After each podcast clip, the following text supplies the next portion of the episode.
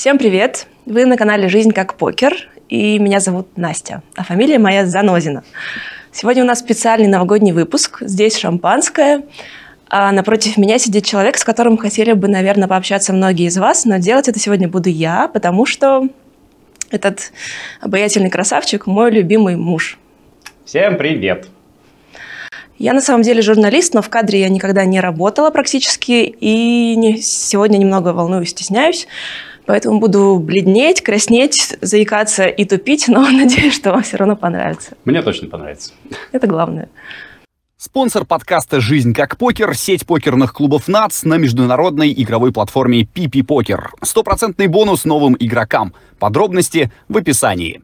Я не так давно играю в покер, где-то с июня, июля, наверное, этого года, и подсадил на него меня вот этот человек. Скажи, пожалуйста, милый, э, чувствуешь ли ты какие-то угрызения совести по этому поводу? Потому что я теперь хожу в Катраны, в казино и делаю все то, что мне запрещала делать мама когда-то. Вообще не чувствую, потому что мне кажется, что покер это классно. Я думаю, что э, вот этот наш год практически уже в подкасте «Жизнь как покер» многих тоже в этом убедил, потому что мы показываем людей, которые с помощью покера сильно поменяли свою жизнь, которые стали успешными, богатыми, э, хотя многие говорят, что не стоит всему этому верить, и там куча подводных камней. Но главное не это, главное удовольствие. А мне кажется, что, ну, в зависимости от э, момента, но все-таки покер э, приносит удовольствие, и тебе тоже. Я вижу, что точно не зря я тебя на него посадил. Хотя, ну как посадил? Я просто играл, ты просто видела и подумала, что это интересная тема. Собственно, я также когда-то увлекся, только это было давно-давно, когда его еще показывали по телевизору, а, и когда мне показалось, что это классная игра. Мы начали играть с друзьями. Вот ты отчасти уже стал отвечать на мой а, следующий вопрос. Расскажи, пожалуйста, с чего началось увлечение твое? Вот, может быть, есть какая-то уникальная история, как, ну, там, ты хотел, не знаю, заработать на цветы для девушки и вот пошел играть в, а, в покер? Не-не-не, не знаю. У меня вообще э, с деньгами особенно он не ассоциировался. То есть, я никогда не рассматривал покер как шанс выиграть миллион долларов и все, больше ничего не делать. Я всегда просто любил играть, вообще во все играть. И мне показалось, что это очень интересная игра, потому что в ней ты борешься с другими людьми, которые рядом с тобой, э, можешь э, их немножечко э, не обмануть, но перехитрить, можешь показать интеллект свой. Короче говоря, сразу как-то очень мне это попало, и я даже успел уже немножко поиграть в покер, когда он был разрешен. То есть я ходил в открытые клубы, даже в Москву, когда приехал э, в восьмом году, мне было 19 лет, и я очень волновался, вот прям реально как ты волновался, когда сейчас берешь интервью, я также волновался, когда первый раз шел в клуб, это был клуб Покер Хаус на Алексеевской, и там был турнир, по-моему, по 1000 рублей с рибаями, я просто думаю, господи, я сейчас играю на деньги, какой кошмар. Э, ну, естественно, я его не выиграл, и вообще ничего особенного не выиграл никогда в официальных турнирах но э, часто э, выигрываю, когда мы играем компаниями, с друзьями. Может быть, э, просто пока еще не перешел на какой-то новый уровень. Хотя вот я много-много раз рефлексировал по этому поводу в наших интервью, типа, а не стоит ли мне тоже начать играть? Да. И, в общем, меня убедили, наверное, что не стоит точно рассматривать это как профессию, не, не стоит э, пытаться с помощью этого зарабатывать деньги единственным способом, а стоит просто получать удовольствие, как от всего, что я делаю, так что я получаю. Вот сегодня буду играть турнир в казино Сочи. Сейчас уже ты можешь сказать, что ты классный игрок э, для любителя? Или все-таки нет? Ну, у меня с самооценкой нет проблем. Но, Это правда. Э, ну, как классный. То есть, я, я умею играть. Это очевидно. Но также очевидно, что есть э, очень много людей, которые умеют играть лучше меня. А, и покер же прекрасная игра в том, что любой может выиграть у любого. Э, и в отличие от легкой атлетики, где Усейна Болта ты никогда не обгонишь, здесь ты в филайве, скорее всего, э, может быть, там в 30, а то и даже больше процентных случаев в хедзапе обыграешь. Так что я неплохо играю, но никаких иллюзий, естественно, по поводу своего уровня не питаю. Э, порой вижу совершенно точно свои ошибки, э, но не трачу много времени на то, чтобы научиться. Мне многие мои теперь уже хорошие знакомые, друзья покерные говорят, давай там, если что, мы тебя потренируем. Но пока вот как-то все, другие дела находятся. Много в жизни интересного. Это правда. Э, ну вот какие бы свои сильные качества, как игрока и слабые качества ты назвал?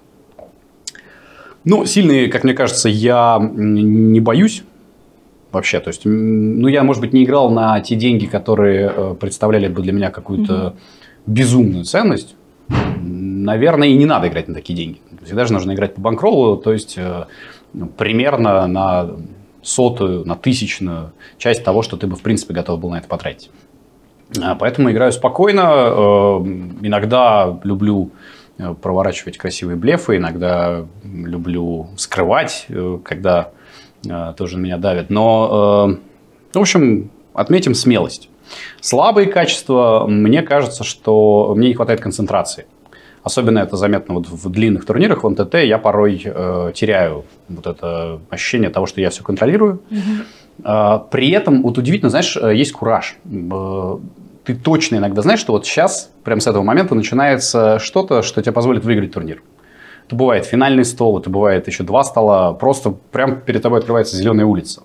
Я в такие моменты чувствую себя всемогущим. То есть ты точно знаешь, что ты будешь выигрывать все раздачи, ты точно знаешь, что тебе будут закрываться все флеши, стриты и так далее. А, может быть... Вообще, я довольно везучий человек.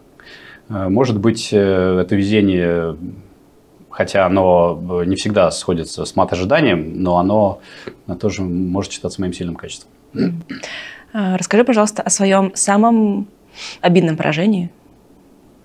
Я не помню обидные поражения. Ты мне рассказывал как-то, что ты приезжал в Тбилиси, по-моему, и все не, там ну, ну, ходили, гуляли, ну, отдыхали, ну, ты сидел целый день в подвале и ничего в итоге не выиграл. Вылет на бабле да. турнира – это всегда обидно, потому да. что ты типа играл хорошо и даже дошел уже почти вот до того, чтобы забрать какие-то деньги, а вылетаешь. Да, там был огромный турнир, 550 человек, по-моему, было, а, и за первое место было 100 тысяч долларов, и я вылетел примерно за 5 человек до призов. Угу попав э, в флеш в каре. Но у меня остался не очень большой стек уже, то есть это была нормальная ситуация для выставления. Я э, расстраивался не потому, что я вылетел, а потому что я до этого просидел три дня в подвале и не пил вино, и не гулял под Бериси. Но я потом успел и попить, и погулять.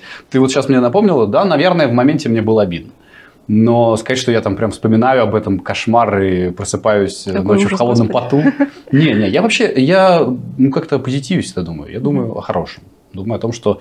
Э, то, то есть, если бы э, ты думал об обидах, мне кажется, ты бы не садился в следующий раз, потому что это как э, в случае с родами у женщин. Э, боль, боль забывается, забывается, конечно, потому что э, иначе ты больше никогда бы не родила ребенка. А так э, ты думаешь, о, классно, вот, бегают, Хорошие наши любимые. Да. Ну хорошо, а неудачи мы с тобой сказали, но я знаю, что еще у тебя с э, Тбилиси э, связана очень классная история, в которой я участвовала тоже, мне кажется, они мы можем рассказать. А ну, может, как бы просто... самом, наверное, большом твоем, получается, выигрыше. Ну да, ну момент. тоже, понимаешь, для тех, кто у нас был в подкасте, это все смешные суммы какие-то. Ну, выиграл я там две с половиной тысячи долларов в кэш. Ну, в принципе, красиво звучит для какого-нибудь инженера из Рязани, но совершенно э, для покера маленькие деньги. Э, да, мы просто играли компанией друзей, а в Тбилиси вообще, знаете, там такая атмосфера, вот, что все легко. Располагает. Все Эгегей, да. Эгей. И э, как-то так легко игралось очень э, с ребятами. Причем не очень большие блайнды были. Мы играли 5-5 лари. Э, и при этом стеки как-то дико выросли сразу же. В общем, в итоге там кто-то проиграл 5000 долларов, кто-то, вот как я, выиграл 2,5. И э, просто почему Настя помнит эту историю? Потому что она первый раз тогда со мной пошла на игру. Э, и перед игрой она спросила, а сколько ты выигрывал максимум до этого? Я сказал, по-моему, 75 тысяч рублей. И тут же в первый же раз я в два раза, получается, этот свой максимальный выигрыш в кэш перебил. Ну, э, приятно. Приносишь удачу. Я могу сказать, что я, конечно же, тогда не то чтобы влюбилась в покер, но им очаровалась, потому что мы туда пришли. Я помню, что ну, вот я тебе выбрала стул, ты на него сел, и потом тебе все просто заходило. Ну, то есть очень были какие-то руки хорошие, все так складывалось как-то играючи.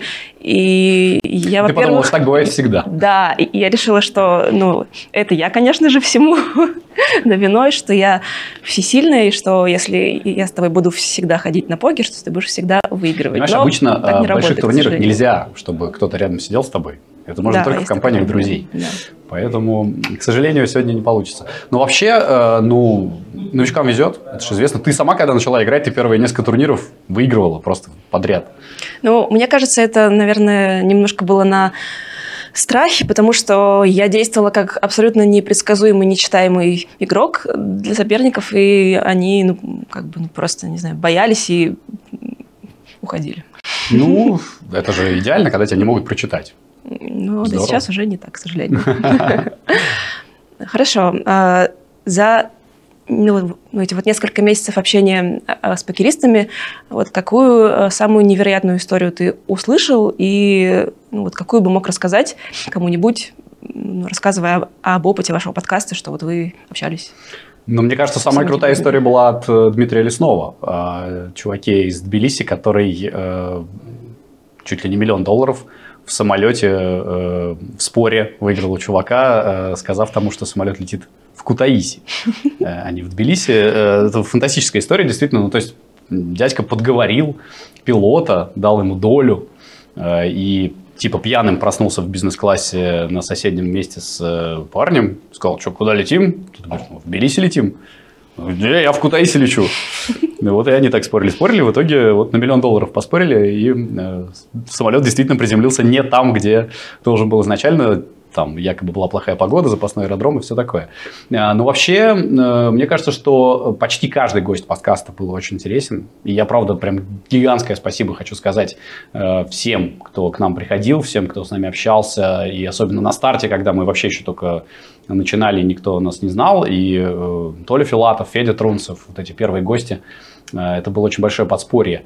И мы, конечно, ждем по-прежнему всех у нас в гостях обязательно, потому что, да, брать интервью у меня это интересно, но лучше, когда я сам беру интервью. А, Ну, Глеб Тремзин, я думаю, всем запомнился с его историями о том, как он проигрывал все в ноль и писал себе «Глеб, ты долбоеб». Э, И я думаю, что каждый увидел в этом себя, конечно же, потому что тильту и э, вот этим вот эмоциональным каким-то перепадам подвержены практически все. Но не бывает роботов. Ты знаешь прекрасно, что э, даже когда ты играешь по банкроллу, все равно тебя в какой-то момент переклинивает, все равно тебя в какой-то момент э, немножечко начинает шатать, и ты как будто бац, о, проснулся, все, а у тебя уже что-то совсем не так. Но это учит все. Мне кажется, вообще наш подкаст э, очень хорошая обучающая штука, чтобы не повторять ошибок других, не дураков, конечно же, но э, умных людей, которые через эти ошибки уже успели пройти.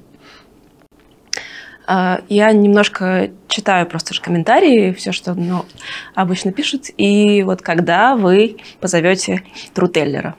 Да мы зовем, не то чтобы мы не звали, он просто не идет. Да, вообще, э, я вам скажу, что все, кого вы пишете, все они у нас э, в орбите, и мы всех зовем, но просто некоторые не соглашаются. Некоторые вообще не дают интервью, некоторые э, говорят, что мы слишком маленькие. Кстати, друзья, подписывайтесь, пожалуйста, на наш канал, чтобы мы были не такими маленькими уже.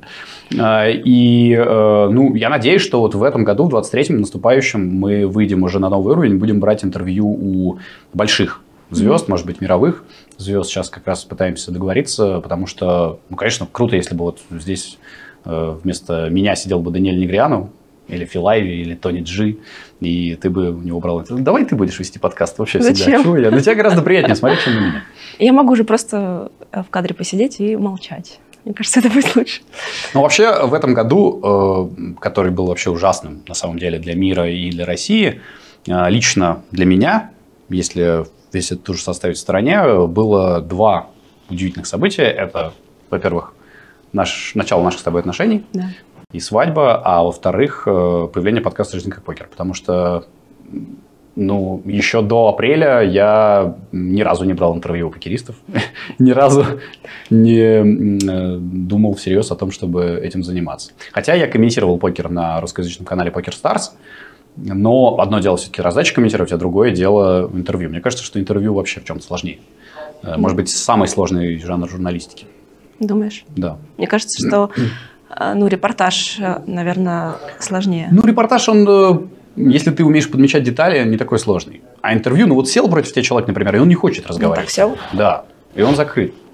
И как раз э, мне природное обаяние, мне кажется, немножко помогает, потому что некоторые гости начинали разговаривать вот так. А в конце интервью как будто они уже со мной давние знакомые, и мы с ними нормально совершенно общались. Так что это сложно, кстати, когда по зуму говоришь. Да. Вот так, если бы мы со всеми сидели лично, было бы здорово. Но сейчас все разъехались, и не так-то просто организовать живые интервью, хотя мы тоже над этим работаем, и я думаю, что будем делать это как можно чаще.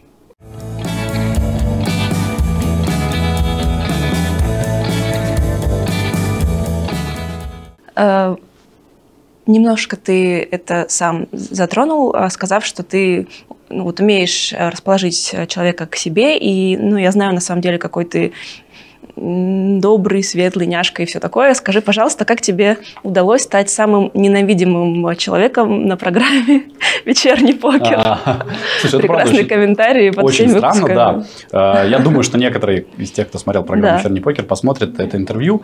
А, ну как, во-первых, мне сказали, когда я пришел туда, надо делать шоу. Угу.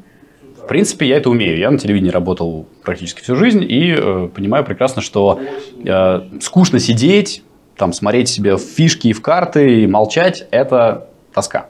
Надо делать шоу. И поэтому я, собственно, сразу пришел с этой установкой, что я буду и веселиться, и какие-нибудь, может быть, внутренние микроконфликты искать. Угу. Искать даже особо не пришлось, потому что уважаемый Дмитрий Градиленко еще до эфира к сожалению, проявил себя не очень э, приятно, э, как-то так презрительно ко мне отнесся. Ну и вот с этого все началось. Дальше еще раз настаиваю на том, что Дмитрий по ходу той раздачи, в которой у нас с ним был конфликт, вел себя некорректно. Потому что он пытался сделать мне неприятно. Целенаправленно. Вот. Ну, я, естественно, завелся немножко. То есть, это были искренние эмоции. Это не то, что я играл как-то. Я в этот момент реально был зол, потому что э, человек специально хотел, чтобы я испытал неприятное ощущение. А я испытывать неприятные ощущения не очень люблю. То есть, если бы он выиграл у меня раздачу, окей, вообще никаких вопросов. Э, но ты выиграл раздачу, покажи карты.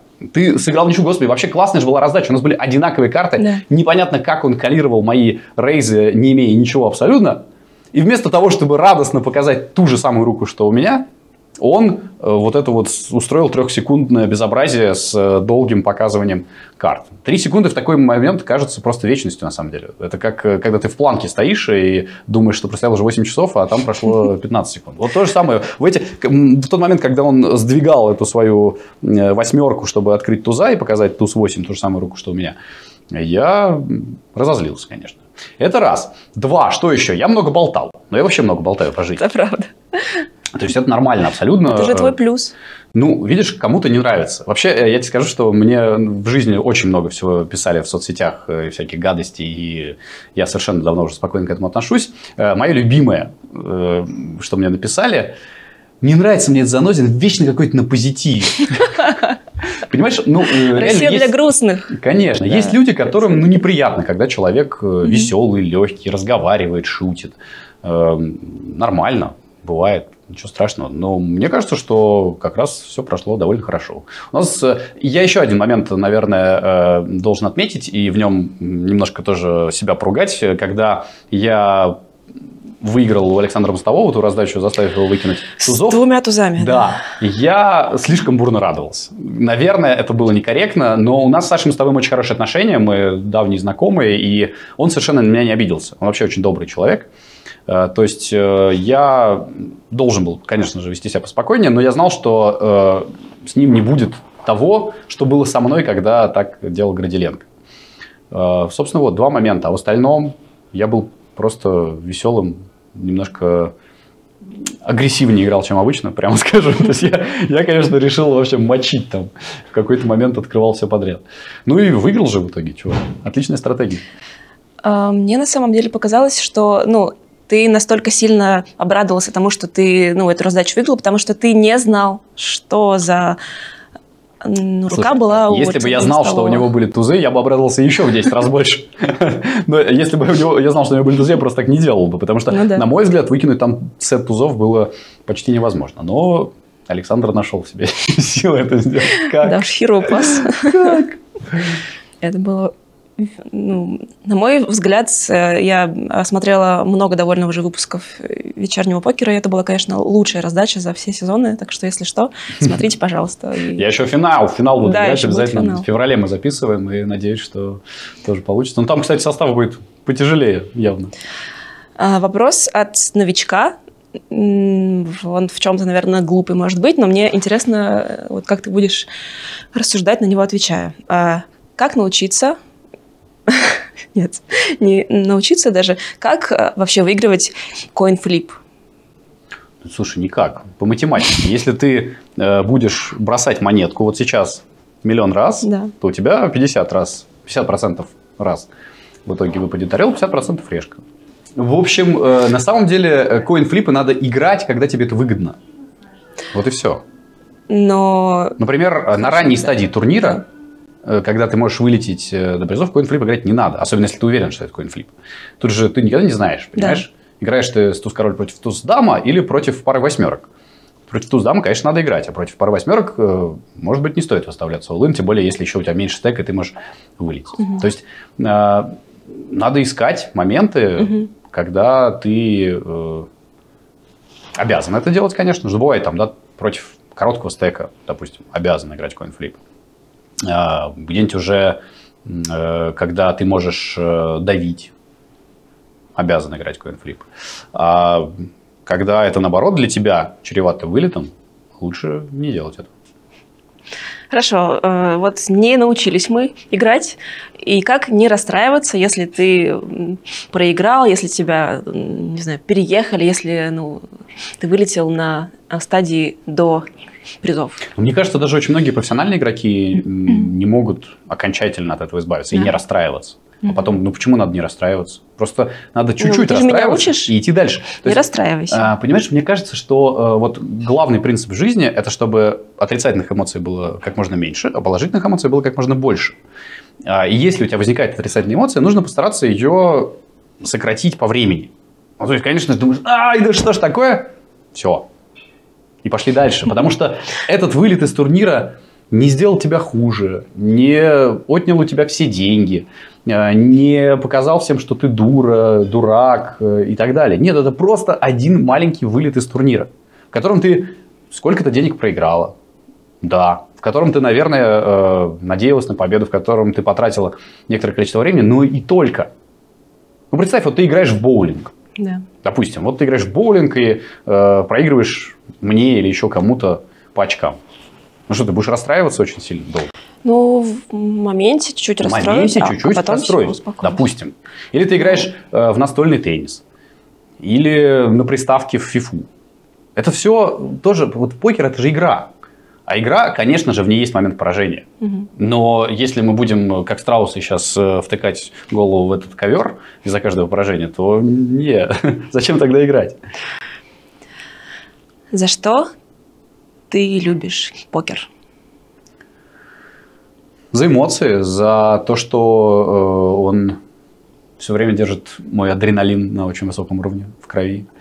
За то, что в нем много людей интересных. И вообще, э, я же спорт очень люблю в первую очередь. Я спортивный комментатор. И я такую вывел лемму, копирайт Александр Шмурнов, э, лемму, что нет вида спорта, который бы э, тебе не понравился и которым бы ты не проникся, если ты побываешь на каком-то большом турнире по этому виду.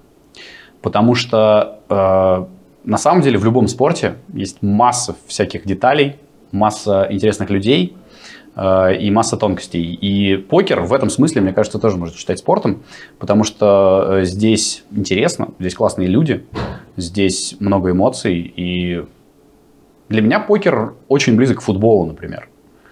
Только здесь еще ты реально можешь соперничать с теми, кто кажется небожителями. Если ты, конечно, э, до этого дорос или у тебя вдруг много денег. Если вот у меня э, будет много денег, я же не смогу выйти все равно на одно поле с Лео Месси и поиграть с ним в футбол. Только если мы не друзья, случайно. А приехать э, на ВСОП и оказаться за одним столом с Филом Майви я смогу.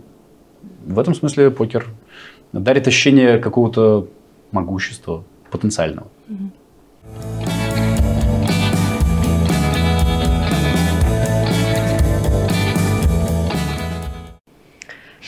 Я думаю, что сейчас лучшее время, чтобы вспомнить э, недавно завершившийся чемпионат мира по футболу. Опа на который мы с тобой вместе э, смотрели практически все матчи, которые шли, все, что мы успевали по работе. Ну, ты еще и в, на нем же работал, получается, в интересном довольно статусе. Вот. И ну, расскажи, пожалуйста, э, свои главные впечатления, кто тебя удивил больше всего, и, естественно, за кого ты болел, за Месси или за Францию? Так, ну очень много э, внутри микровопросов. Значит, да. э, самое главное, чемпионат мира по футболу – это лучшее событие на свете. И чемпионат мира по футболу, который был у нас в России, это лучший месяц в истории нашей страны. Э, и ничего, мне кажется, с ним не сравнится, может быть, еще очень долго, к сожалению. Э, чемпионат мира в этом году был странным, потому что он был осенью, потому что он был в Катаре, потому что э, оттуда выгнали нас. Э, и, естественно, все думали, что будет плохо, потому что непривычно. И вообще болельщики же очень консервативные люди. Футбол – одна из самых консервативных спортивных игр. Там э, видеоповторы ввели позже всех. Совсем недавно, пять лет назад всего лишь еще. Э, но я вот этот текст писал по итогам финала для правил жизни, и я понял, что футбол, он сильнее нас, сильнее э, всего негатива, который может изначально быть. Он просто тебя поглощает, и ты, сам того, может быть, не желая, оказываешься все равно в состоянии эйфории, как это было в детстве, как это было в России, и э, плевать, что осень, плевать, что Катар, плевать, что нет нашей сборной. Все равно футбол к финалу пришел вот в это э, правильное состояние. И мы все в него пришли. Ну, слушай, я не знаю человека, который бы не смотрел. При том, что очень многие люди говорят, да что это футбол, там бегают 22 мужика, да я там им не интересуюсь. Нет, в этот раз любой человек, любая бабушка, э, любой э, дядька, любой ребенок, все реально интересовались, и все знали про этот финал, и все его смотрели. Финал, конечно, уникальный. Это лучше любого кино. Это шикарно. И кто бы мог представить до 80 минут, что так все получится. Мы думали, что просто выиграет Аргентина спокойно, потому что она играла блестяще, она играла да. Э, идеальный матч до того момента, как проснулся Мбаппе. А, я ни за кого не болел в финале. Я очень люблю сборную Франции, это общеизвестно, я никогда этого не скрываю. Но а, мне казалось, что Франция уже свое получила на чемпионате мира в России. Франция свое получила по ходу этого турнира, потому что на самом деле они к старту турнира подходили в очень плохом состоянии. Они провалили Лигу наций, у них была куча потерь из-за травм, и э, я думаю, что никто их в финале не ждал. А они круто прибавили. Мбаппе сыграл очередной раз как бог, и вот они в финале. А с той стороны Месси. Если кто помнит, сборная Аргентины начала с поражения Саудовской Аравии. Э, и они тоже переживали катарсис, и они тоже ничего не могли. Э, и тем не менее, они дошли до этого финала и к нему стали вдруг лучшей командой мира. Потому что они все очень крутые футболисты. И вот тот самый кураж, который появляется, когда ты точно знаешь, что выиграешь турнир, мне кажется, появился у них. Угу. Только в какой-то момент они его немножко потеряли. Потому что этот кураж появился и у их соперников. То, что финал получился таким, это наше большое счастье. И мне кажется, что даже какие-то безумные фанаты Месси в какой-то момент уже вообще перестали думать о том, что вот надо обязательно, чтобы он выиграл. Потому что после того, как э, Месси и Мбаппе пробили свои послематчевые пенальти, они уже ни на что не влияли. И выиграл бы уже не Месси. И вообще не было в этом матче, как мне кажется, проигравшего. Ну так получилось, что вот кто-то должен в итоге типа занять первую строчку, а кто-то вторую. Но, по-моему, и Франция, и Аргентина были на первой строчке. И то, что Кубок мира в итоге взял Месси, это красиво, это здорово, это правильно, исторически и справедливо. Но сборная Франции не была хуже. Мбаппе уж точно не был хуже Месси. Э, и просто мы должны радоваться от того, что мы это видели. Это было удивительно. Вопрос немного странный, наверное, но ну, опять же хочу просто, чтобы ты немножко вот порассуждал. Если бы сборная России все-таки здесь участвовала, а какое бы место мы могли бы занять и чего мы могли бы добиться? Вот как ты думаешь? Ну, то есть, если бы не было 22 года вообще. Да, если все а, обнулить. Все было бы нормально. Я думаю, что мы бы, может быть, вышли из группы, но не больше. Сборная России довольно средняя команда, мы все это знаем. Чтобы она сыграла как-то необычно для себя, выдающимся образом, должно очень много всего сойтись. Mm-hmm. Это сходилось на Евро 2008, потому что был тренер, который способен был из, э, ну, действительно крутого поколения все-таки для нас. Это, это было может быть, сильнейшее поколение, сделать еще и команду, которая ничего не боится. Вот, понимаешь, они были расслаблены. В 2008 году они просто никого и ничего не боялись. Они вышли показывать себя, и у них это получилось. В 2018 году на чемпионате мира была другая история. Там э, ну, мы перетерпели. Испанию просто перетерпели. Это, безусловно, историческая победа, но, конечно, не сравнить эту сборную в 2018 году со сборной 2008 года по силе, по потенциалу. С Хорватией был супер классный матч в четвертьфинале, но тоже кто-то же должен был из него выйти в полуфинал. Так получилось, что вот Федя Смолов и Марио Фернандес не забили свои пенальти. Пенальти вообще ужасная штука. Просто до сих пор никто же ничего не придумал. Ты, ты вот э, шутишь, а между прочим, до серии пенальти, когда ее еще не придумали, все решалось в футболе коин-флипом, то есть да подбросом монетки. В частности, так в 1968 году сборная СССР не вышла в финал чемпионата Европы, потому что в полуфинале чемпионата Европы мы сыграли с Италией в ничью, и не было уже времени на переигровку, и реально монеткой решали, кто выйдет в финал. Какой ужас. И наш капитан э, выбрал не ту сторону монетки, соответственно, все, мы мы остались в полуфинале, заняли четвертое место. И это, кстати, был провал для сборной СССР, потому что до этого на двух чемпионатах Европы она занимала первое и второе. Тут в 68-м только четвертое. Время было, да? Эм, и в пенальти я не люблю, потому что ну, это действительно не совсем футбол. То есть это просто маленькая часть футбола. Наверное, можно придумать что-то лучше. Можно играть э, до умопомрачения, пока кто-нибудь не забьет. Не Загнанных лошадей пристреливают, не правда ли? Э, не знаю. В общем, я думаю, что сборная России в этот раз ничего выдающегося бы не показала, потому что у нас, к сожалению, опять очень слабое поколение. У нас э, пришел, конечно, тренер-мотиватор Карпин, но, как мы видим, когда приходится играть э, ничего не значащие матчи даже со слабыми соперниками, его мотивации не хватает. На чемпионате мира, наверное, бы хватило для того, чтобы выйти из группы, для того, чтобы, может быть, побиться там в плей-офф. Но, но мы даже не Марокко. Марокко в полуфинале, а мы нет, мы слабее Марокко, конечно. А чем бы ты объяснил успех а, Марокко? Для многих ну, откровение этого турнира. Mm, ну, им с сеткой повезло довольно-таки сильно, надо признать. А, и мне кажется, что они прыгнули все равно выше головы. То есть э, по потенциалу, ну, Бразилия, Португалия, наверное, так получилось, что просто Роналду вообще не сыграл этот турнир. Провалил его абсолютно. И я сказал, что сеткой повезло, потому что Португалия против Марокко играла уже без Роналду. Э, без Роналду в его настоящем смысле. Э, Португалия, Бразилия, Англия. Да много команд, которые точно по э, вот этой изначальной своей силе достойны были быть, наверное, в полуфинале больше, чем Марокко. Но это футбол. Здесь тоже можно время от времени выиграть у кого-то, кто сильнее тебя актуальный вопрос, наболевший довольно. Вот как ты относишься к этому возможному переходу в Азиатскую Федерацию? Даже слушать не хочу об этом. Мне кажется, это бред. А, как говорили когда-то у нас на НТВ+, это опасный бред. Потому что, ну, помимо того, что это бред, он действительно может стать реальностью. И ну, то есть в порядке эксперимента на год было бы, может быть, весело. А мы же навсегда там окажемся, если что. То есть я с уважением отношусь к Азии, как в части света, но мы не азиаты, мы европейцы. И я не знаю, как вот сборная Австралии себя чувствует. Она же тоже играет в Азиатской конфедерации. Да. И она тогда перешла, потому что у Океании не было никогда прямой путевки на чемпионат мира. Из-за этого Австралия все время в стыковых матчах, выиграв очень легко свою отборочную зону, проигрывала кому-нибудь Уругваю, там, Чили, еще кому-то. Они решили наконец, что давайте у нас будет полноценная путевка, и мы перейдем в Азию. Вот они играют, как мы. Опыт любопытный, конечно, но Австралия никогда не была частью европейской футбольной системы. Они вообще как-то так сами по себе. То есть, ну, представляешь, Лига чемпионов Океании. Это же совсем странно. Интересно, что. А, а мы жили в этом всю жизнь.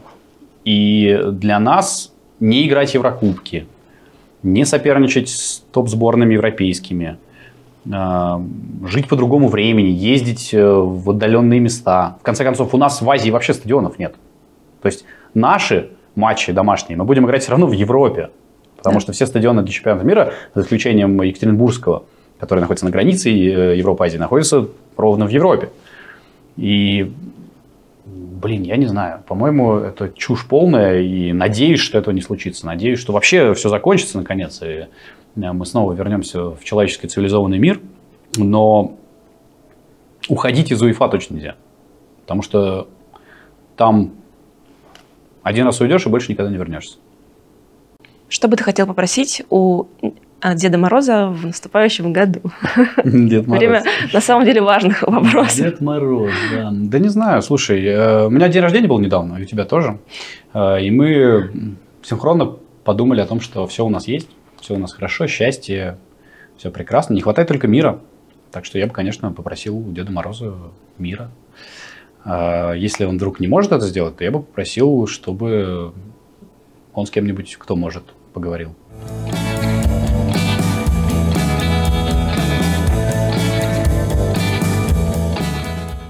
И еще у меня есть э, несколько вопросов о покере в таком необычном довольно формате. Если жизнь – это покер, то вот какой бы ты был рукой? Как пел Андрей Макаревич, доверяю лишь левой руке, маршрут рисую. Эм, Я был бы парой семерок. Во-первых, семерка моя любимая цифра, мое любимое число. Э, Во-вторых, э, она довольно регулярно играет в коинфлипы, и больше сейчас того скажу, она в них фаворит обычно. Да. Да, потому что ну, 55 на 45 в пользу пары. Э, Ну и просто красиво, мне кажется. Так что да, пара семерок. Знаешь, какими? Червовой и пиковой. Это чтобы ну, как бы сердечко и обратное сердечко. Э, ну, Сердечко и при этом немножечко с кулаками. Ну, А. пика это же оружие. Ну да, да. Добро должно быть с кулаками. Хорошо. А вот какая у тебя любимая э, комбинация в покере, если есть? В смысле, итоговая комбинация Да, или рука да, в старте? да. Итоговая комбинация, любимая. Победная, конечно. Знаешь, иногда э, можно выиграть с э, дама хай. И ты думаешь, а ну ладно. Вот. Ну, а вообще, э, никогда не задумывался, честно говоря. Мне кажется, что каре это очень клевая Да, штука. я очень хочу каре, у меня никак не приходит. Каре. Каре – это классная вещь. Э, Но, понимаешь, э, в чем прикол покера? Там, ладно, у тебя хорошая комбинация. Еще должно быть, чтобы у кого-нибудь тоже была хорошая комбинация, но чуть хуже. Вот тогда получается максимальный выигрыш.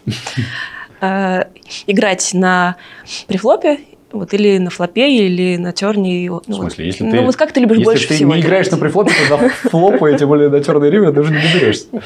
Ну, то есть э, никакого как бы вот любимого этапа именно в игре э, вот у тебя нет именно вот в этой стадии Это интересный вопрос. карт. Слушай, ну, э, префлоп игра довольно стандартизирована. Она слишком понятна. Все, кто играет в покер, все прекрасно знают базы, э, как играть префлоп и так далее. А дальше начинается творчество. Поэтому мне кажется, что как раз э, флоп самая интересная вещь. Там много возможностей. Там у Мгм. тебя открываются дро, там ты мог попасть в сет, а мог не попасть, там у тебя может быть оверкарты. Так что, наверное, флоп, если так выбрать. Ты задаешь вопросы, о которых я никогда не задумывался. Просто Видишь, как никогда. я, как я сегодня тщательно да, подготовилась.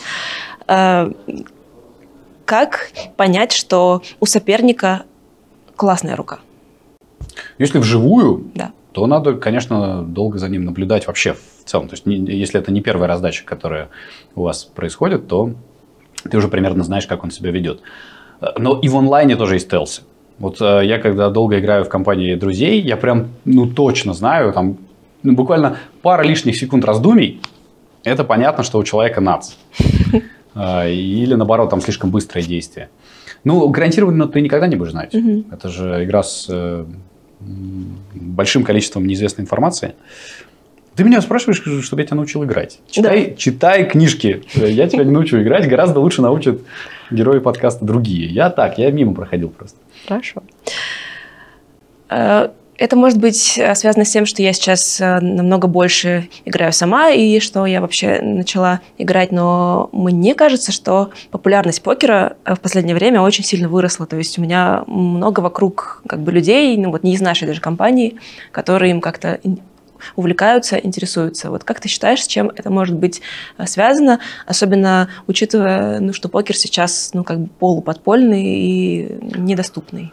Ну, с одной стороны, да, с другой стороны, онлайн-то все равно никто Да. не запрещает. И мне кажется, это связано с тем, что люди ищут новые возможности для того, чтобы работать. Или не работать, наоборот, но зарабатывать деньги каким-то образом. Потому что э, ну, сейчас очевидно, что многие социальные лифты, которые были, уничтожены.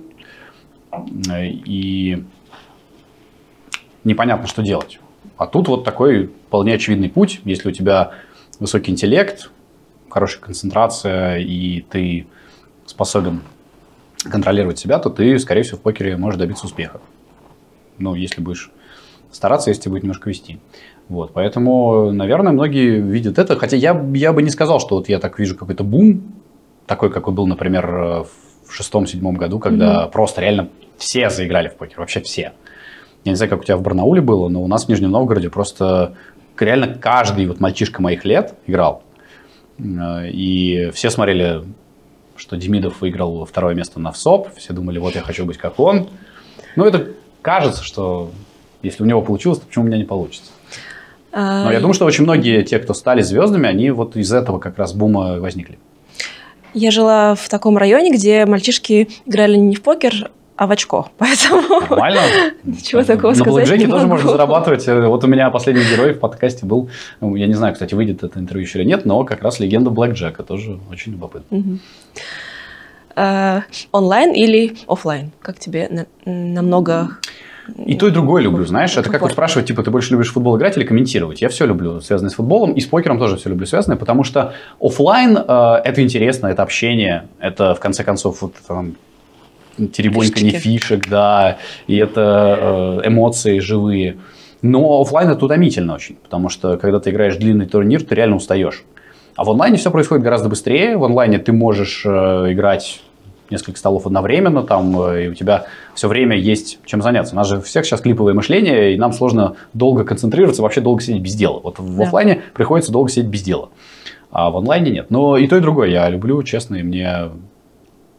Особенно сейчас вот я по офлайну прям соскучился. Сейчас я буду играть с огромным удовольствием просто. Э, Немножко такой провокационный вопрос. Э, Мужчины играют лучше, чем женщины или нет? Или тут нет какой-то Это не от пола зависит, конечно же. Ну, просто очевидно, что мужчины больше играют. Да. И что звезд среди мужчин больше тоже, чем среди женщин. Но это не потому, что они играют лучше. Мне кажется, что ну, девчонки доказывают. У нас была на Старс, я помню, рубрика «Королева покера». И там несколько было прям ну, реально суперзвезд. Э, Я уж не говорю э, про то, что они выигрывают такие же деньги примерно. Они играют хорошо еще просто. Вот, так что, ну не знаю, как говорил Глеб Жиглов вместо встречи «Извините, нельзя», красивая женщина всегда сама по себе отвлекает внимание. Поэтому, когда красивая женщина играет оффлайн, э, многим мужчинам, ее соперникам сложно думать о том, что э, надо ее обыграть, они думают э, о том, что она красивая. Поэтому Удобно. в чем-то, наверное, это преимущество. Вот. Ты спросил бы меня еще, типа, геи играют лучше, чем Ну не нет, геи? это не- неправильный вопрос. какая Ну, разница? На самом деле это был не- немножко юмористический вопрос, чтобы как-то тебя на эмоции вывести.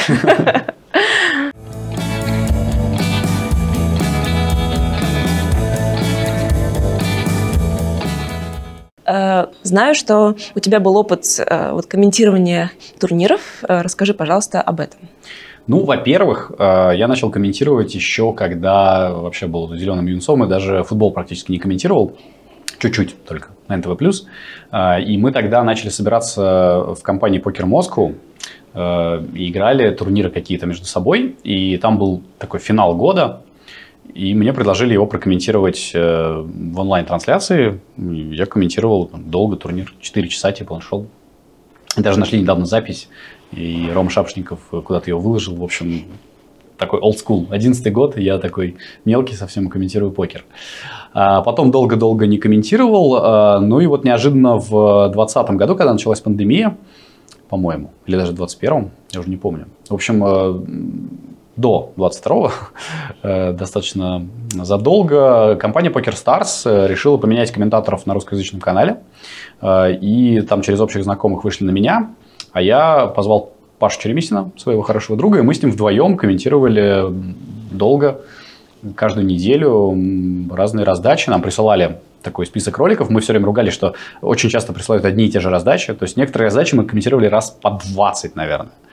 Э, в разных нарезках, знаешь, типа там самые смешные раздачи, там э, самые безумные раздачи какие-нибудь, самые дорогие раздачи. И вот какая-нибудь раздача попадала в каждую из этих нарезок, и ты уже, ну ты вот знаешь уже точно, чем все закончится, ты уже по 10 раз видел, э, и все равно показываешь эмоции. Там. Ну, в какой-то момент мы начали говорить, ну это мы видели, конечно, но давайте еще раз разберем.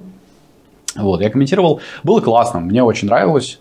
Это было что-то необычное. Я помню, я дико волновался перед э, первой записью, и я, э, а ролики были такие, ну, 8-10 минут. Я говорю, Паш, давай, может, пропишем прям полностью текст, угу. как озвучку, как будто мы озвучиваем кино, а не комментируем. Он говорит, ну, слушай, не, ну, это же должно быть как-то живо. И как только начали, э, действительно очень легко пошло. То есть мы какую-то химию быстро поймали, при том, что до этого ни разу не работали вместе. Мы с ним были знакомы тоже по покерной компании. А вообще Павел Черемисин, он был барабанщиком группы «Несчастный случай» 14 лет. А, и работал на каналах «Спорт России-2», вел там «Вести спорт», комментировал бильярд, баскетбол. И вот сейчас работает в Грузии на «Ситанте Спортс» тоже комментатором.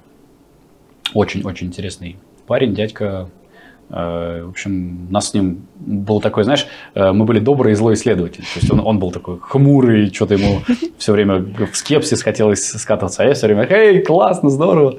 Вот, и у нас получалась неплохая пара. Но сейчас ты с ними не работаешь, потому что они ушли из Stars России. Да? ушел из России mm-hmm. в марте. Они нам сразу написали, что, ребят, мы больше не можем продолжать, но как только что-то изменится, мы обязательно вернемся и обязательно Э, будем снова делать крутые вещи. Надеюсь, что это когда-нибудь случится, но пока предпосылок для этого никаких. Вот каким ты видишь э, развитие э, подкаста вашего? Чего бы тебе хотелось? Ну, вот как бы ты хотел, чтобы он в идеале выглядел? В идеале я хочу, чтобы это были живые интервью обязательно, чтобы это были интервью, связанные еще и с местом, то есть чтобы мы приезжали к человеку туда, где он живет, Мексику, Израиль, на Бали, куда угодно, я размечтался, конечно, да. А, Хорошая командировка. Но правда, но правда интересно, да, не просто спрашивать Трунцева, как он там живет в Мексике, а снять его квартиру, снять его район, погулять с ним по нему там. Ну, то есть, это должно быть, как мне кажется, настоящее погружение в жизнь покеристов, потому что мы говорим о том, что жизнь и покер очень близки. Так что, надеюсь, ну, для этого что нужно? Бюджет, для этого нужны рекламодатели. Так что, друзья, если хотите нам помогать, приходите, будем делать вместе классные вещи.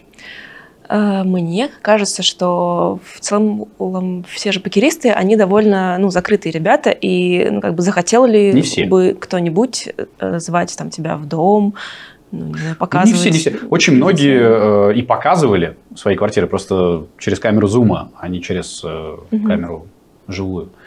Нет, я, мне не показалось, что они закрытые. Чего это они закрытые? Ну, они закрытые в том э, как бы смысле, что им нельзя как-то ну, очень себя так сильно вот проявлять, чтобы их смогли потом легко считать за, за столом, какие-то, ну, может быть, там, прекращай. Ты думаешь, кто-то такой из соперников смотрит подкаст, да, вот, когда он волнуется, у него дергается левый глаз. А вдруг? Ну, возможно, возможно, но мы все-таки говорим э, не про Ной, нет, я думаю, что поскольку ребята, очень многие ребята соглашались легко, да. а, даже среди звезд. Ну, в конце концов, Виталий Лункин мне давал интервью, сидя в своей квартире в Манчестере, мне спокойно рассказывал о том, что у него нет денег на то, чтобы поехать на main WSOP. Лункин, который выиграл два браслета WSOP, и вообще по деньгам один из лучших э, в российской истории. Пучков, молодые тоже наши. Да не, закрытые те, кто не хотят давать интервью. Угу. Вот, ну, такие тоже есть, угу. к сожалению. Как думаешь, э, все ли игроки э, в покер лудоманы? Я прихожу к мысли, что да. да. Я прихожу к мысли, что да. В той или иной степени. Ну, то есть, э, это можно подавлять, и можно делать практически незаметным, но совсем от этого избавиться нельзя. С другой стороны, я тоже лудоман, при том, что я не профессиональный игрок в покер и никогда не заливал банкроллы и не проигрывал квартиру. Но я лудоман в том смысле, что я, когда можно поиграть, очень хочу поиграть во все. Я очень люблю играть. Наверное, вообще вот эта страсть к игре, не обязательно к игре на деньги, а просто к игре, это основное в лудомании. А дальше уже там включается контроль. Можешь ты останавливаться вовремя, когда ты понимаешь, что вот эта игра для тебя уже болезненна. Или болезненна для тех, кто живет с тобой, кто любит тебя. У меня есть э, друг, который в автоматы проиграл два бизнеса. Ну как? Да, кажется, что это невозможно. Да. Но я тебе уверяю, что таких примеров очень много. Э, нельзя, конечно же, нельзя играть на то, что для тебя существенно. Там есть друг, другой среди комментаторов, который на ставках проигрывал очень большие деньги, действительно существенные тоже для его семьи. Избавиться от этого можно, наверное, только с помощью психолога, ну, либо через контроль. Потому что я точно знаю, что есть сумма, на которую я не буду играть. Если это не через бекера, если это не подарок мне какой-то, то я не зайду в турнир, который мне не по банкроллу. Даже в качестве там какой-то разовой акции. И я не сяду играть в кэш, где я могу проиграть слишком много для себя. Короче, не знаю, я играю на, на деньги, которые, да, мне интересно было бы их выиграть, mm-hmm. мне не очень приятно было бы их проиграть, но они точно не поменяют мою жизнь. По-моему, это оптимальная стратегия. А, насколько часто э, вообще ты ходишь э, в казино, где ты был в России и, может быть, еще где-то был? Что я еще а, Хожу в казино всегда, когда могу. В частности, э, в городах, где есть казино, у нас Владивосток, Калининград, Алтай, Сочи, да, вот. Но я был в Владивостоке, мы с тобой там провели прекрасную ночь перед вылетом в Москву. Очень удобно, потому что в Владивостоке время э, совсем другое, не такое, как в Москве, и как раз когда там ночь, у нас день. Поэтому спать не хотелось, играли в кэш всю ночь, было весело. Э, и узнали, кстати, за столом меня ребята, как ведущего подкаста, и привет, парни, да, если помните, э, мы очень мило пообщались. Э, в Сочи уже много раз играл. И, кстати, ну ты вот говоришь про самый большой выигрыш. У меня на самом деле самый большой выигрыш что был здесь, в этом казино Сочи. Mm-hmm. Да, просто он был такой немножко специфический, но я выиграл в Black Jack довольно много денег. А, и это было тревожно, волнительно, классно. Вот. А в Калининграде, на Алтае пока не был в казино, mm-hmm. но тоже думаю, что обязательно побывать, потому что очень мне оба места нравятся. Калининград вообще один из моих любимых российских городов. На Алтае мы были в этом году, путешествовали, ну, там по горам, до казино не добирались, но обязательно, соответственно, еще вернемся. А, кроме этого, ну где я был? Я был в Монако, я был в Ницце, я был в Грузии, в Тбилиси, э, на Кипре был в казино. А, может быть, даже и все. То есть я не был в Вегасе, я очень хочу обязательно mm-hmm. когда-нибудь там побывать, э, но вот в США добирался только до Нью-Йорка и Бостона, а в Вегас не заезжал. Ну и вообще как-то, знаешь, когда э, можно было много путешествовать, я еще э, не имел возможности играть так легко на какие-то интересные деньги. Сейчас бы, конечно, круто было бы поехать на этап ЕПТ какой-нибудь, поиграть. И Вегас, да, Вегас там прям мечта. Но пока у меня просто турнир баунти по 550 долларов, казино Сочи. Ха-ха. А есть ли все-таки шанс, что однажды ты решишься а, стать игроком по-настоящему, а, всерьез, и, и только этим заниматься?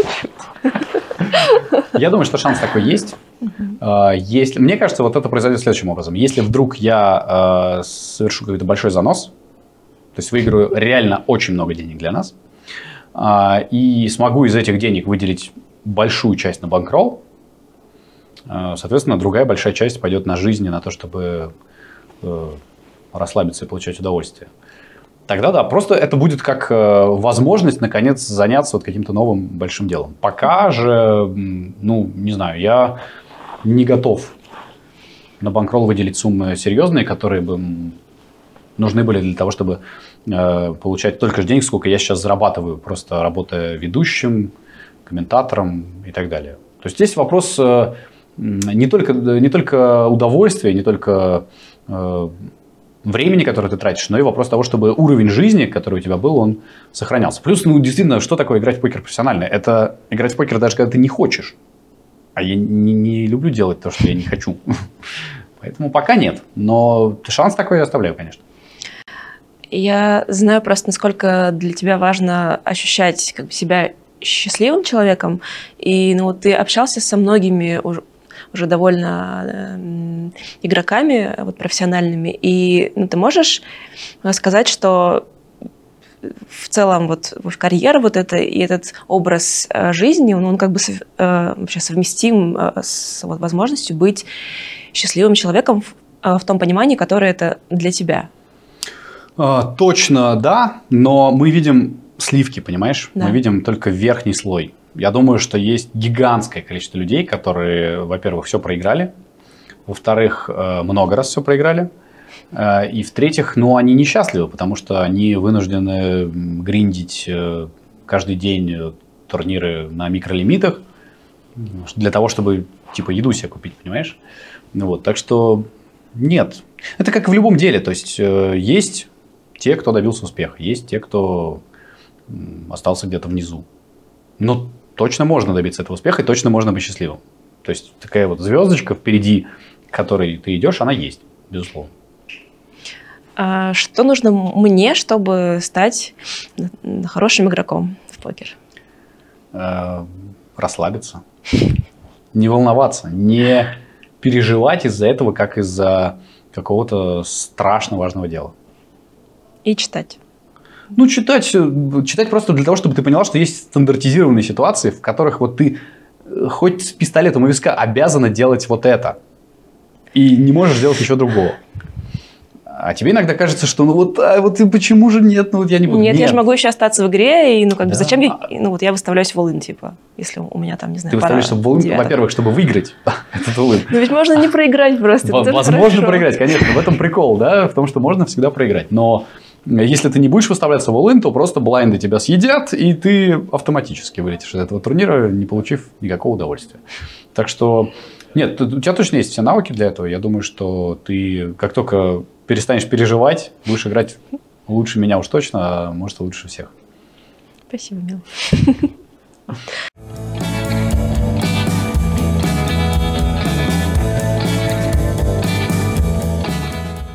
Многие люди не знают о том, что ты женился во второй раз. Расскажи, пожалуйста, чуть-чуть о своей, своей да, семье сейчас и, ну, вообще о жизни. Ну, мне кажется, все, кто за мной следит, знают, что я женился второй раз. Э, ну что, у меня была жизнь всегда довольно счастливая. Я э, родился в Нижнем Новгороде. У меня были родители, которые очень меня любили, всегда очень обо мне заботились. И э, для нас как-то 90-е были относительно счастливым временем, потому что родители занимались бизнесом. Папа продавал компьютеры, одним из первых был в Нижнем Новгороде, кто этим занялся, и ну, было хорошо все. А потом, конечно, потом пришел кризис 98 -го года, стало все немножко похуже, но глобально я всегда был счастливым ребенком в довольно обеспеченной семье. Я пошел в школу в 5 лет, э, в 9 лет попал на телевидение случайно совершенно и стал мечтать быть комментатором. И стал им, когда в 18 лет выиграл конкурс комментаторов НТВ+, переехал в Москву. И на НТВ+, сначала работал 10 лет, потом перешел на канал Матч ТВ. На Матч ТВ работал. Ну и в итоге меня позвали на Первый канал, где я работаю до сих пор. Это что касается жизни. А, я впервые женился в 21. Мы в университете познакомились с моей первой женой. У нас сначала были проблемы, потому что я уехал в Москву, она не уехала, она осталась, не поехала за мной.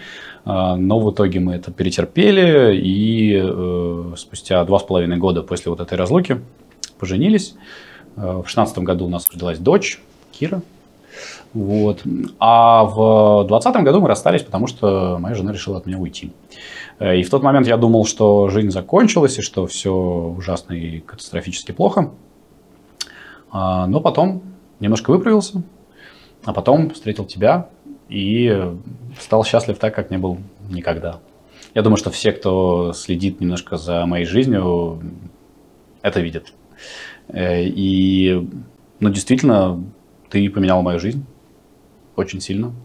Ты снова заставил меня поверить в счастье и в любовь. И поэтому в этом году мы с тобой встретились, мы с тобой начали жить вместе, я сделал тебе предложение, мы женились. В общем, все, все случилось. успели. Все случилось. Все вот, успели. Так что сейчас у меня уже не один ребенок, а двое, потому что у Насти тоже есть э, сын, э, который всего на день младше Киры, моей дочки, им по 6 лет, и э, я считаю обоих этих детей нашими.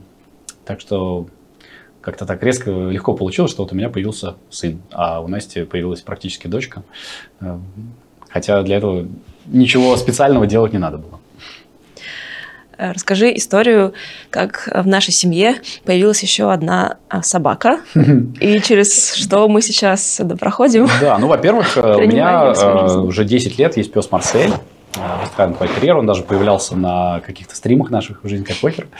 Он такой старичок уже, но очень хороший, милый, добрый парень. Со мной всегда был во всех проблемах, невзгодах и в радостях. А, и, естественно, я никогда не думал про вторую собаку, потому что и с одной это много проблем, мы много путешествуем, там все время приходится оставлять кому-то или брать с собой тогда э, куча препятствий разных. Ну и вот в октябре, в конце сентября, неожиданно в подъезд к нам подбросили двух собак, щеночков.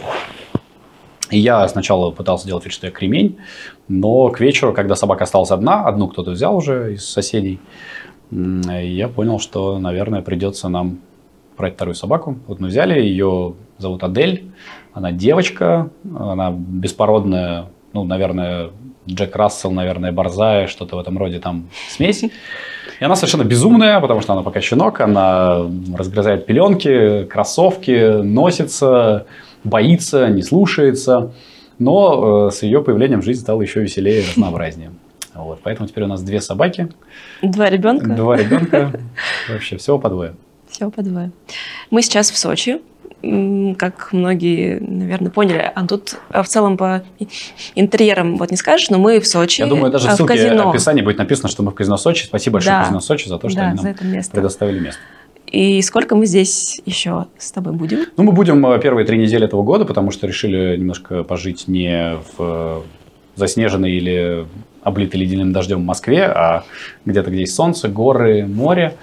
Э, ну и здесь тоже поиграть можно. Это немаловажно, мне кажется. Вот. Э, так что сейчас наслаждаемся здесь. Впервые будет у нас, наверное, Новый год без снега, но при этом с солнцем. Это будет классно. И день рождения, кстати, я в первой жизни встречал в месте, где можно загорать на балконе, а не кутаться там во все кофты, какие только есть дома.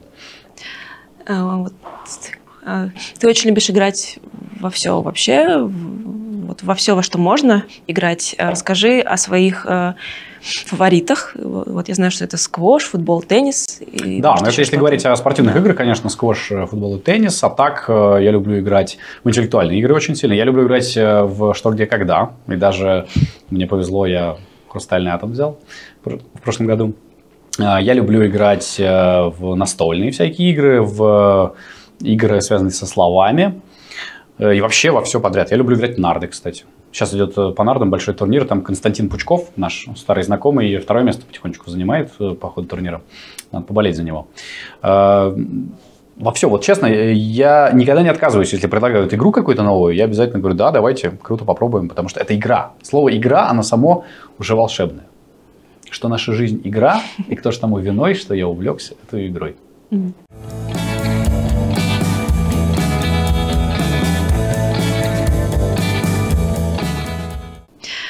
Что сделать, чтобы Россия стала лучше?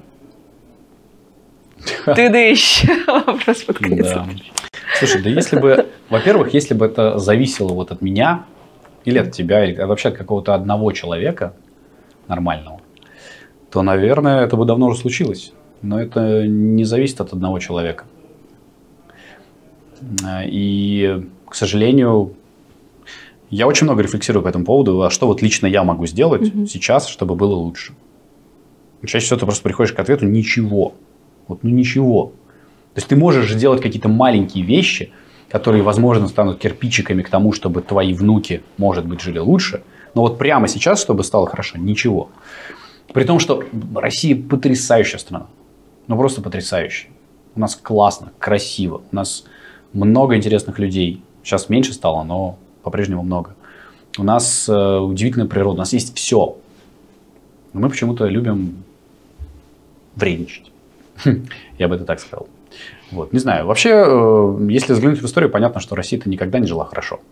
Счастливое время больше 5-7 лет не длилось все время что-то случалось. Оно, наверное, не было всеобщим. Ну, то есть ну, для кого-то счастливое, да, может быть, Даже но... э, вот всеобщим оно было реально очень коротким.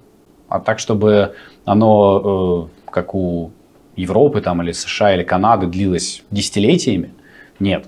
Такого не было никогда. И поэтому сейчас э, мы пытаемся ответить на вопрос, на который никто из предков тоже не нашел ответ. Ну вот в такой стране мы родились. И Наше богатство, что это? Русский язык, во-первых, от чего я никогда не откажусь. Я обожаю русский язык, и я могу работать и жить, и думать только на русском языке. Потому что я обожаю английский, французский, но русский – это основное. Да и вообще, ну вот когда сейчас уезжали все, очень многие уехали в этом году, и друзья мои тоже. Ну, я с трудом себе представляю жизнь вне России. Не только потому, что здесь мои дети, работа и так далее, а потому что вообще я, я люблю просто место это.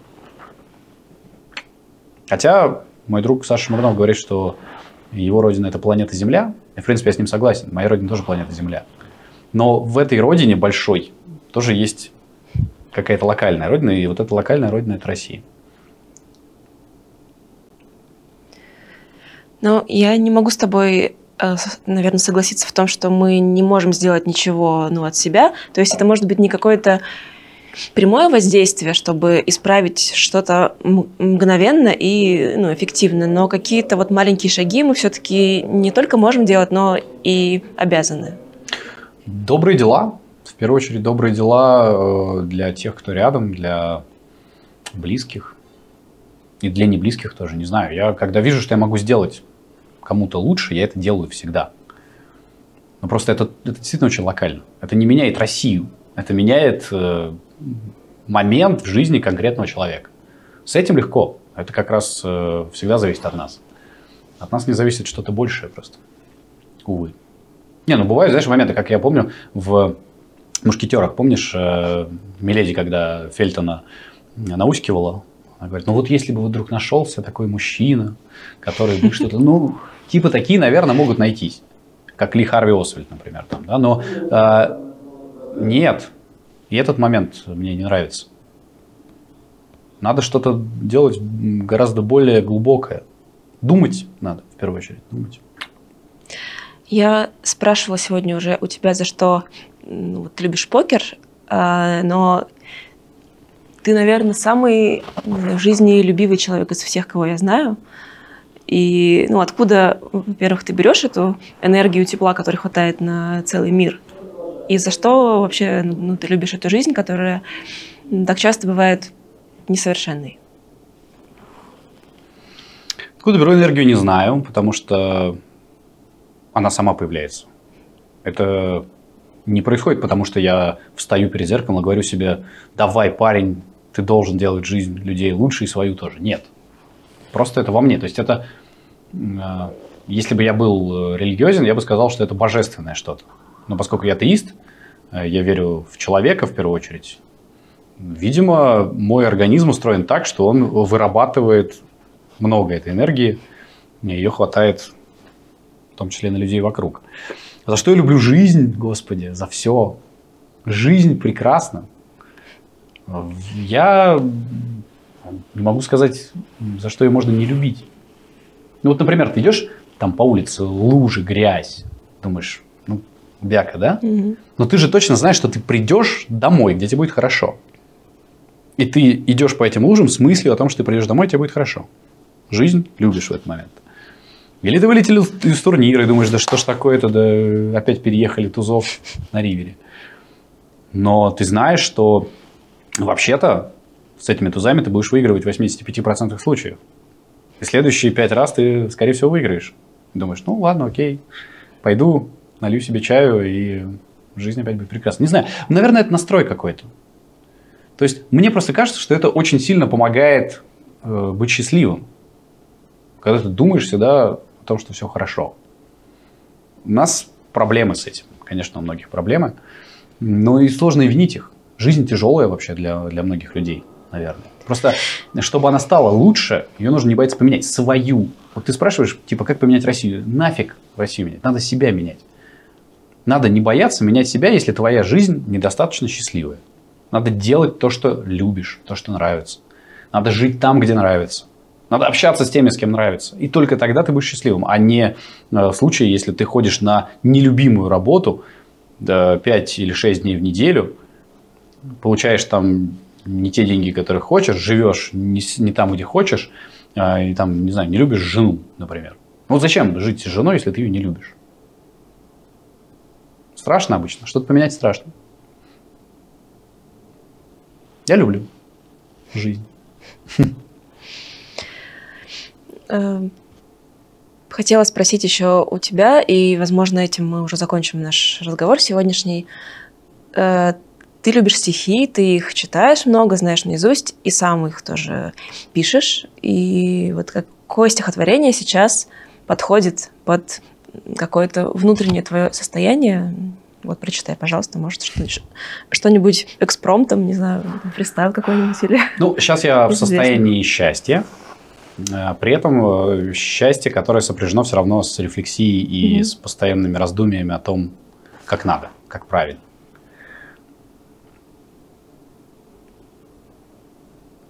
Ну, я, кстати, хотел одно прочитать, а потом понял, что нет.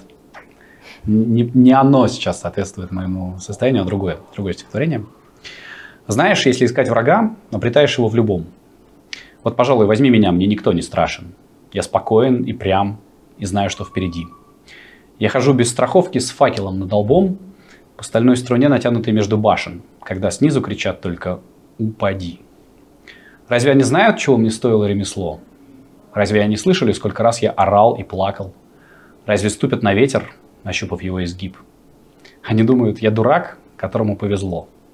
Если я отвечу им, я не удержу над бровями факел. Если я отвечу им, я погиб. Можно я тебя поцелую? Спасибо за интервью. Настя очень волновалась, но мне кажется, что получилось классно. С Новым с годом, с ребята! Новым годом. Пускай у вас все будет хорошо в 23-м, и пускай он будет лучше, чем 22-й. Это вообще не сложно. Но давайте сделаем все, что от нас зависит для этого. С Новым годом! С Новым годом!